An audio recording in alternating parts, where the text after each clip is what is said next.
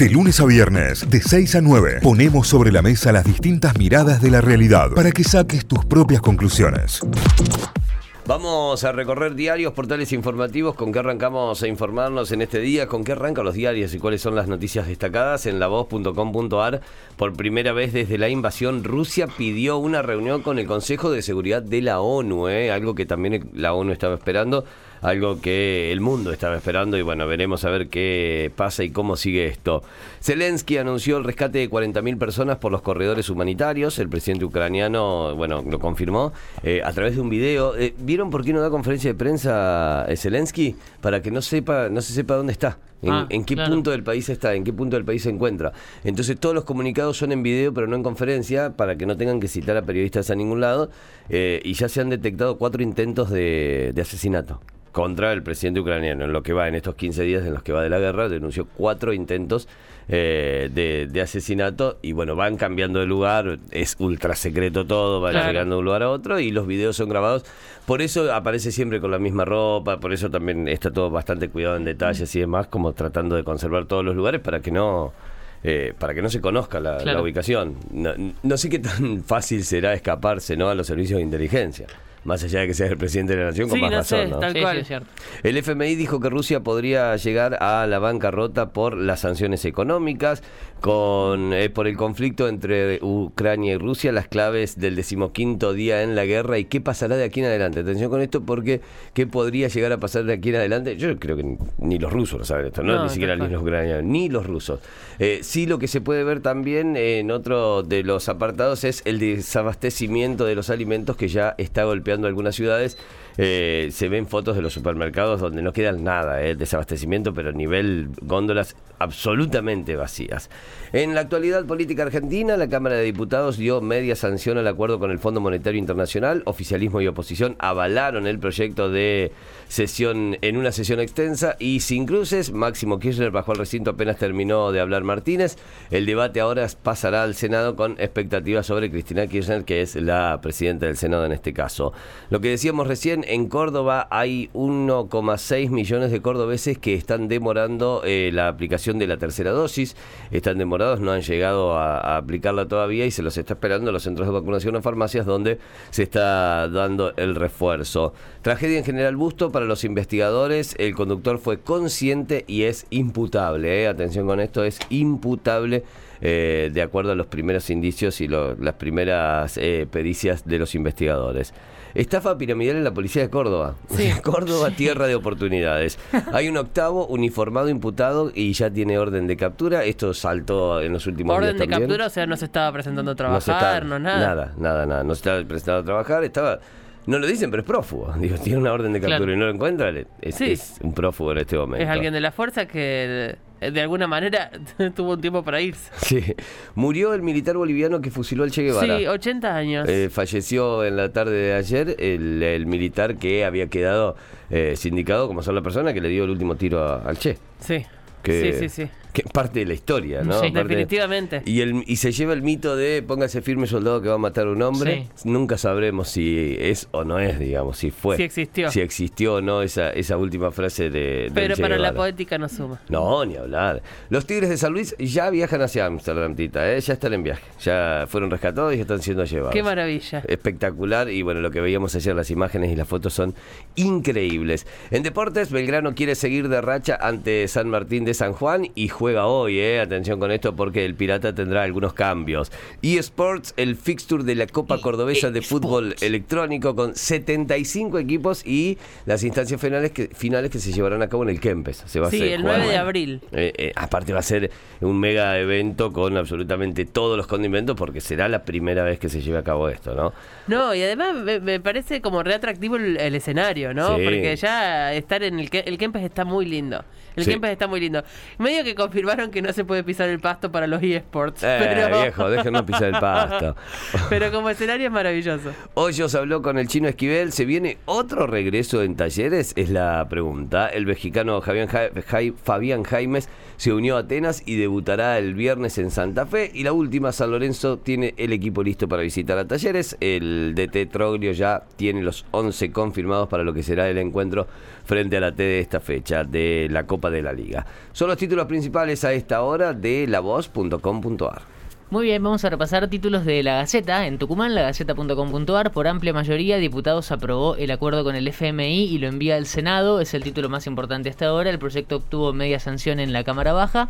200 votos afirmativos, 37 negativos y 15 abstenciones es el resultado final.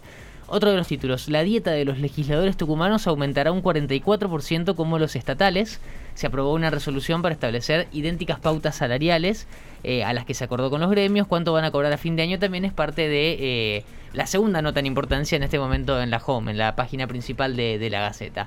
También notas sobre lo que pasó en las afueras del Congreso durante, durante el debate por eh, los incidentes, ¿no? Y el registro de cinco policías heridos, un militante detenido eh, y hasta el uso de bombas Molotov, que también están las tendencias de bombas Molotov, no por Ucrania, sino por el Congreso. Es como que pasó, cambio de continente. Em, invasión rusa, más títulos sobre este tema. Los combates se libran en el frente de la economía. El FMI dice que las sanciones pueden hacer que Rusia caiga en bancarrota, pero Putin afirma que las medidas perjudicarán más a Occidente que a Moscú. También se habla del castigo a los millonarios rusos y es hasta eh, bizarro ver cómo los magnates van dando vuelta por el mundo con sus yates lujosos buscando un lugar que los dejen eh, llegar, a puerto, claro, estacionar. Eh, ahí dando vueltas está la, situación del Chelsea también y, Abramovich que al final parece que no, lo van a, no le van a permitir venderlo que lo van a sancionar al Chelsea, que no va a poder vender entradas, que no va a poder sumar, em, fichar jugadores nuevos no va a poder fichar Mbappé. Mbappé, ficha Mbappé. Le dije a Florentino, ficha, Mbappé. Una, semana entera con la misma eh, cantaleta. El gobierno considera controlada la situación sanitaria. Es otro de los títulos. En las últimas 24 horas se registraron 32 nuevos casos de COVID en la provincia de Tucumán eh, y se informó la muerte de un hombre de 56 años. Eh, es otro de los títulos. El horizonte citrícola luce sombrío en el NOA. La guerra entre Rusia y Ucrania impulsó trabas en mercados significativos. A este contexto se suman incrementos en insumos estratégicos. Y lo contábamos también ayer, también parte de la Gaceta, era eh, la, aparición de una plaga que también amenaza desde el otro lado, de otro frente, a los cítricos en Tucumán y en todo el, el NOA argentino. Eh, otro de los títulos, ¿qué hacer este viernes en Tucumán? Una nota larguísima y un montón de, de montonazo eh, de cosas para hacer. Eh, folclore del aire libre y las peñas. Está Master Stroke hoy a las 9 de la noche. claro, en el, 11, en el Teatro Mercedes Sosa. Eh, aquí también hay eh, reseñas sobre la banda y demás, algo para escuchar. Voces femeninas en el siglo XXI. Indio Cancinos llega eh, con sus canciones. Monólogos contra el patriarcado. La perra alegría llega a la gloriosa. Bueno, hay una lista enorme de actividades para hacer hoy a la noche en Tucumán y durante el día también. Así que si quieren entrar a leerlo si están por allá, está buenísimo.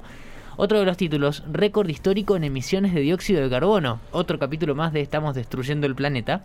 A nivel mundial se generó un 6% más que de CO2, de dióxido de carbono, que en 2020. O sea, año el, año que, estuvimos encerrados por la pandemia. Claro. Bueno, se, se generó un 6% más. Esto lo informó la Agencia Internacional de la Energía. Estamos hablando de 36.300 millones de toneladas generadas eh, un 6% más respecto a lo que se emitió en el año 2020. Si tuviste COVID-19, tenés que hacerte un chequeo médico antes de hacer ejercicio. Y esto está bueno porque no sé si está tan eh, eh, extendida esta Fue lo primero que me preguntaron, me hice una ergometría hace muy pocos días, hace una semana y media atrás, me la exigieron en el torneo de fútbol, y lo primero que me preguntaron es cuándo tuve COVID eh, cómo le había pasado, todo un chequeo, digamos, sobre cómo había sido el COVID y el post-COVID y si había tenido algún chequeo, porque eh, lo que me decían es que no solo afecta los pulmones, sino que al afectar los pulmones te puede afectar el corazón también. Claro, el estudio cardíaco es fundamental, un eh, electrocardiograma es fundamental. Y me dio, me dio muy bien, me dio muy bien. me Felicitaciones. gracias, chicos, gracias, muchas gracias. No, pero más allá, no esperaba otra cosa, digo, pero te puede dar mal en tanto hayas tenido COVID y complicaciones. Yo, mi, mi primer contagio antes de estar vacunado había tenido eh, neumonía, digamos, y había sido una instancia. muy alta también muchos días. Bueno, ¿y qué pasó? Después de eso eh, tuve los chequeos médicos y estuvo todo bien, hasta una ecografía de corazón me habían pedido en aquel momento y estuvo bien, bueno, continúa bien. Hay que hacerlo, por favor, sacar turnos y hacerse los controles, sobre todo, bueno, no, todos los que tuvieron COVID para chequear que esté todo en condiciones. esté todo bien. En este caso la, la recomendación es antes de hacer ejercicio, pero si no haces ejercicio también hacételos. Claro, eh, acá la nota habla particularmente sobre el ejercicio, pero sí está bueno hacer un chequeo obvio, general, después del el COVID acá habla para ver si el si tu cuerpo está preparado para el esfuerzo, de lo, Claro. que, de lo que exige hacer una actividad física. Bueno, así que es una nota con respecto a. eh, no sé si queda alguien que no tuvo COVID en Argentina, ¿no? Yo. Eh, Latita, Ah, latita. cierto, viene- Latita. Latita Yo viene vengo invicta. invicta. Viene invicta. en, mi, en mi familia nadie. Me mi familia dice- todos cayeron. Sí, la mía también. Me hice un, un eh, ¿cómo se llama? Un hisopado de Ah. rutina por mi otro trabajo el ayer, antes, antes de ayer y ayer me llegó el resultado negativo Bien. nuevamente. Muy bien. bien, Latita. 750 mil testeos, todos negativos. Invictus. Eh, dos de deportes para cerrar de la Gaceta. Messi en el ojo de la tormenta. Ya empezaron los problemas para Lionel. Ah. Eh, objeto de críticas de la prensa francesa. Peligra su continuidad en el. Ya se habla del peligro de Sí. continuidad en el Paris Saint Germain. Que se venga a Boca, venite a Boca, No lío. va a pasar. Y Que dicen no. que Barcelona es una opción. Qué Buah. quilombo, pobre No, Lionel. qué porquería. Ojalá que esté con la cabeza puesta en Qatar, Lionel, ¿no? Nada más que eso. Eh, y la última tiene que ver con Atlético Tucumán, con un jugador de Atlético Tucumán que vivió una experiencia inolvidable. Estamos hablando de Ignacio Daniel Maestro Puch, alto apellido. Lo conoció Iván, Pi- a- a- Uf. Iván de Pineda. ¿En serio? No, no sé, digo, una experiencia inolvidable. Ah, no, no, no, no, no, porque se entrenó con Mascherano, esa fue la experiencia Ah, inolvidable. bueno, bueno. Ah, es chiquito. Lo la- citaron, claro, lo citaron para la selección sub-20. Es un jugador que eh, en- tiene 18 años, categoría 2003, y que fue citado para la sub-20, que ahora dirige Mascherano, así que bueno, lo dirigió Mache. Qué hermoso. Él dijo, todavía no caigo que haya entrenado con Mascherano.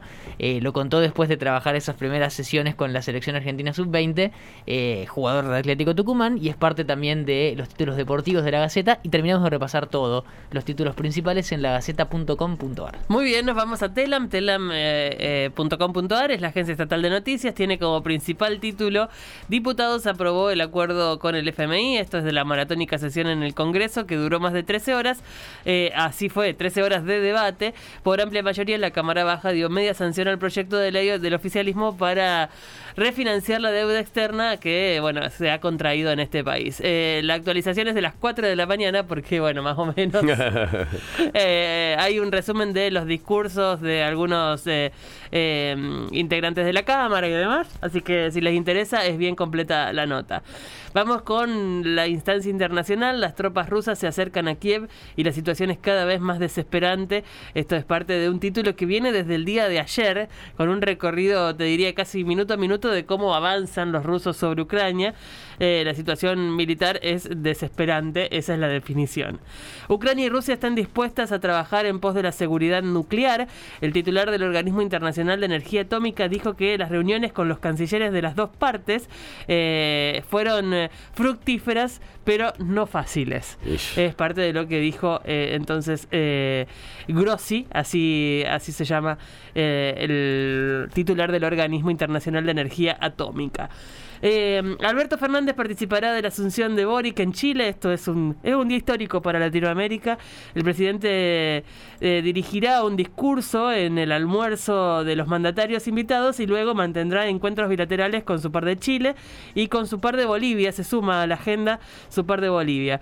Esto es para el presidente de la Argentina que estará allí presente en el país trasandino para la despedida de alguna manera de, de Piñera y la asunción finalmente de Boric eh, que, que viene a cambiar eh, el- la estructura definitiva Sí, ¿no? sí, de sí, Chile. definitivamente va a ser eh, va a tener que socavar vie- viejas estructuras en Chile y de eso se va a tratar. Ojalá sea una gran gestión porque eso también nos beneficia a nosotros claramente.